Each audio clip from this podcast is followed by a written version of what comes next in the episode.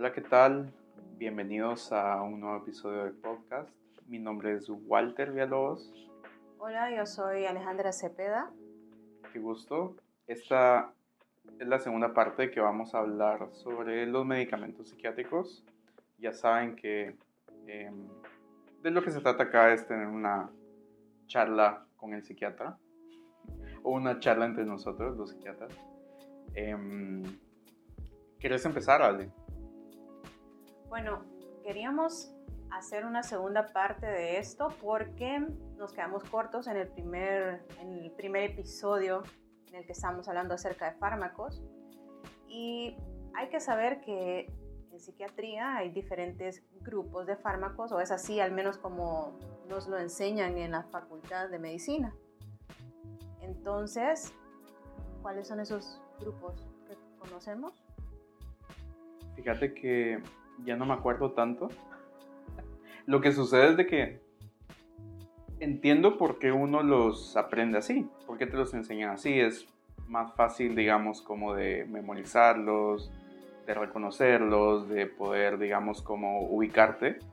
Em, por ejemplo, eh, están los antipsicóticos, benzodiazepinas o los hipnóticos, los antidepresivos o ansiolíticos, etcétera, etcétera. La cuestión es de que creo yo que a través, digamos, como del tiempo, de la experiencia, de lo que uno va aprendiendo, se da cuenta que muchas veces esa mm, forma de categorizarlos en realidad perjudica más que ayudar. No solamente a uno como psiquiatra, sino a los pacientes también y en el ejercicio que uno hace dejando medicamentos a los pacientes. Sí, es que ahora con el Internet es como mucho más fácil de que cualquiera de las personas pueda ingresar a una página web y buscar, digamos, qué es el medicamento que, que tú le dejas, pues. Entonces, ¿qué es lo que pasa? Cuando encasillamos los medicamentos de esta forma, la persona viene, lo lee, por ejemplo, y dice, ok, me dejaron este medicamento y este medicamento aquí dice que es para esquizofrenia. Y yo no tengo esquizofrenia. Entonces creo que ahí es más donde decís tú que hay como un, problema al momento de poder hacer que las personas se sientan más cómodas con el medicamento. Claro, y mm, ahí empieza a entrar, digamos, esta parte en la que yo te decía, que conforme uno va adquiriendo experiencia, va aprendiendo un poco más, se da cuenta que si bien estos medicamentos se agrupaban de esa forma, digamos, cuando empezaron a, a usarse o se les dio ese uso, pues era, digamos, con un objetivo. Es decir, tengo este medicamento que funciona de esta forma y lo uso en las personas que tienen depresión, un antidepresivo, fácil. Sin embargo, a raíz de diversos estudios, a raíz de el avance del tiempo que hemos tenido, nos hemos dado cuenta y, es parte de nuestra práctica diaria, ¿verdad? El poder utilizar medicamentos distintos para otros fines, que realmente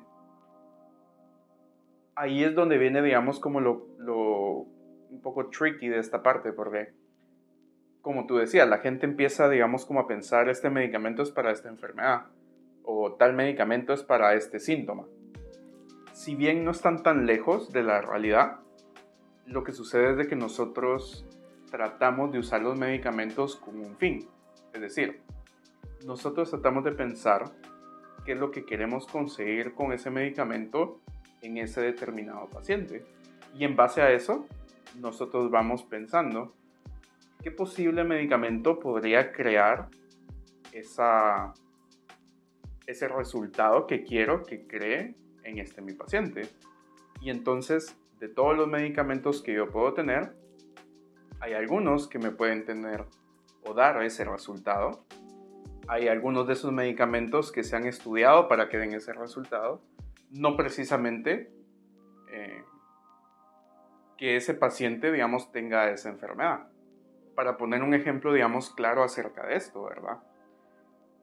Hay pacientes que están, por ejemplo, con un trastorno depresivo mayor están con un tratamiento, eh, por ejemplo, el escitalopram, están tomando esta molécula y han tenido una mejoría, digamos, como em, podríamos decir leve, no es tan eh, tanto como lo esperábamos nosotros como los psiquiatras, como el paciente. Y entonces ahí empezamos a encontrar como ciertas decisiones que nosotros nos topamos, ¿verdad? Por ejemplo, la decisión de cambiar el medicamento, la decisión de aumentar la dosis o la decisión más interesante, tal vez agregarle otro medicamento a este para tratar de potenciarlo un poco. Entonces, por ejemplo, uno de los medicamentos que se ha visto que funciona o que se ha estudiado es, por ejemplo, el aripiprazol. Y el aripiprazol nosotros sabemos que realmente dentro de las categorías que les estábamos platicando al principio, está clasificado, digamos, entre comillas, como un antipsicótico. Y es donde empieza a generar como ese problema que, que comentabas, ¿verdad? De cuando uno se lo deja a un paciente, dice como, pero ¿por qué me va a dejar esto si esto es un antipsicótico? Eso no, yo, no te, yo no estoy psicótico, yo no soy esquizofrénico, yo no tengo nada de escuchar voces. Bueno, y por eso era que nosotros enfatizamos en el, en el episodio anterior lo importante que es poder explicarle este tipo de cosas a las personas que nos visitan. ¿Por qué? Porque así le pierden el miedo al medicamento, ¿verdad? Porque así entienden qué es lo que está tomando, porque así entienden qué toma, por qué lo toma y cuáles son los resultados que nosotros estamos esperando probablemente en su próxima visita. Sí, exacto. Y ahí viene también algo de la importancia de por qué pensamos hablar de este tema. Y es que a veces puede pasar, por ejemplo, que su psiquiatra les deje un medicamento el cual ustedes tienen duda. ¿Sí? ¿Por qué? Porque tienen duda de, bueno, como que este medicamento, dentro de lo que yo leí, no es para el diagnóstico que me está dando el doctor. Entonces poder practicárselo, poder hablarlo con él, les puede aclarar dudas.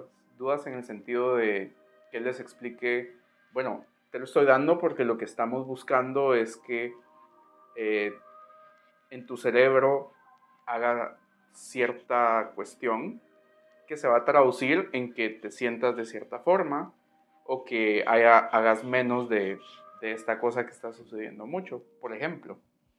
Entonces, incluso, y algo bien importante que también pasa, es que nosotros los psiquiatras, por ejemplo, utilizamos medicamentos que no son precisa y estrictamente psiquiátricos. Por ejemplo, usamos jarabes para la tos viejos o utilizamos, por ejemplo, pregabalina. Anticonvulsivantes. Anticonvulsivantes. O utilizamos incluso, por ejemplo, eh, antihistamínicos. También. Entonces, y, ves cómo nuevamente caemos a, agruparlos. Eh, creo yo que a veces incluso nosotros lo hacemos para facilitarnos las cosas. Sin embargo, ahí viene, digamos, como la raíz de la importancia, ¿verdad? De que ustedes sepan que las decisiones que nosotros tomamos respecto a qué medicamentos dejarles, qué medicamentos, digamos, como em, pueden caber dentro de lo probable para su beneficio, eh, involucra una toma de decisiones que lleva esto que estamos platicando. ¿Qué es lo que queremos mejorar? ¿Qué es lo que queremos conseguir? ¿Vale la pena o no? Y ahí es la otra parte en la que quería enfocar este episodio. Esto famoso que nosotros aprendimos del riesgo versus beneficio, ¿te acuerdas? Claro. Creo que eso no es solo con nosotros de psiquiatría, sino que con todas las ramas de la medicina, ¿verdad? Evaluar riesgo versus beneficio. Sí, totalmente. creo yo que nosotros, digamos, toma un poco más de relevancia, tal vez con ciertos aspectos. Por ejemplo, a mí el que me ha tocado, digamos, como ver de una forma más frecuente y tal vez, digamos, como a la mayoría de mis colegas es cuando uno tiene un paciente que tiene un trastorno depresivo mayor y nosotros sabemos que hay medicamentos que le pueden ayudar, que son bastante, digamos, eh, eficientes, le van a representar bastante beneficio. Sin embargo, tienen algunos efectos secundarios que pueden justamente dificultar, por ejemplo, el, su apetito sexual o el tener una relación sexual o alcanzar el orgasmo. Estoy hablando de los inhibidores de la recaptación de serotonina. Si no me entendieron ahorita lo que dije, sepan que tiene que ver con serotonina.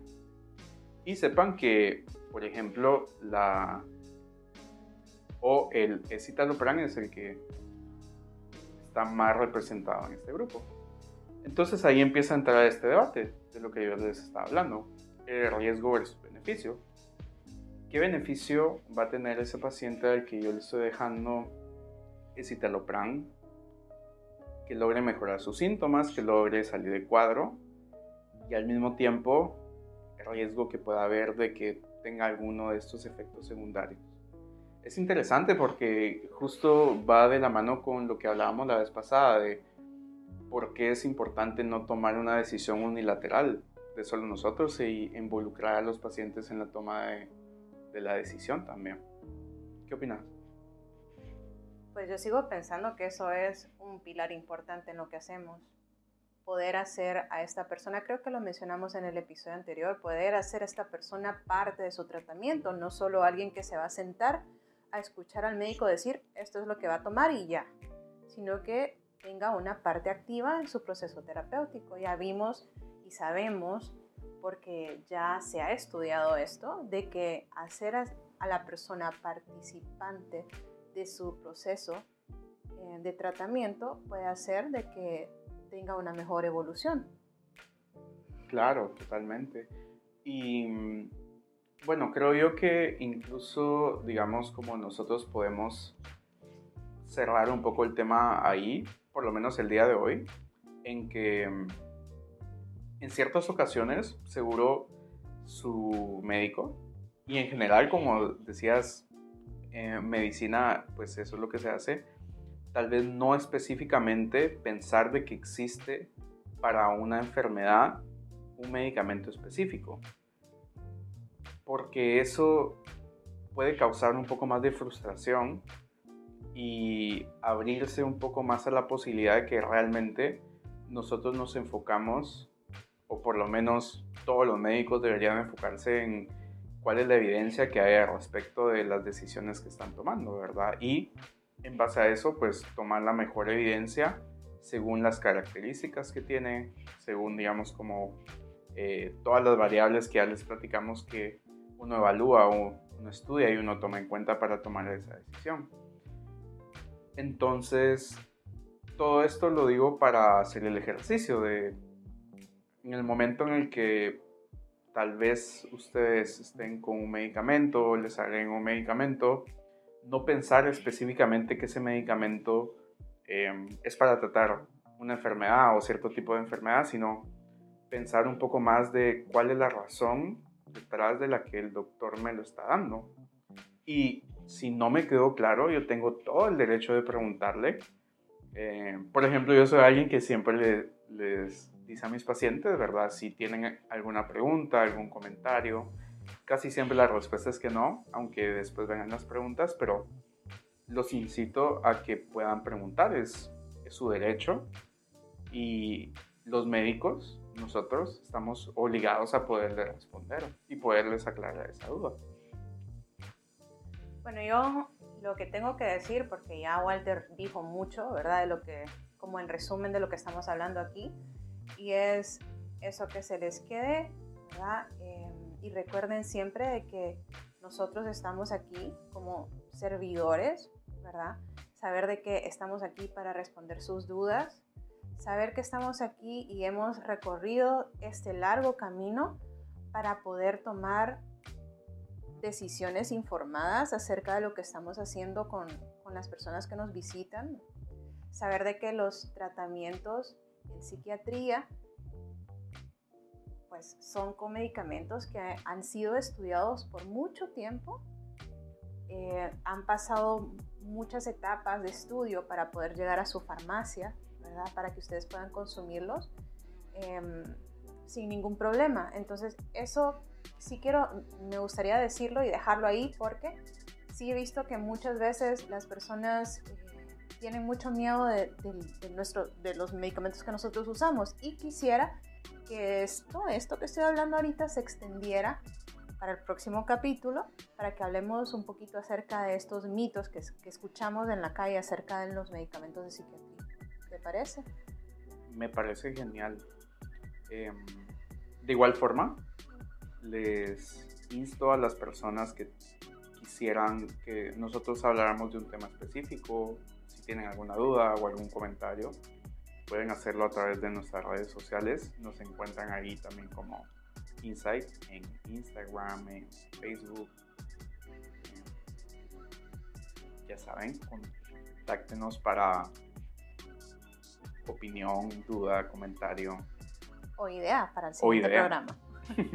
sí, pero me súper parece. Entonces en el siguiente eh, episodio pues vamos a platicar un poco sobre los mitos que hay acerca de los medicamentos. Un gusto que nos puedan escuchar y nos vemos pronto. Nos vemos. Adiós.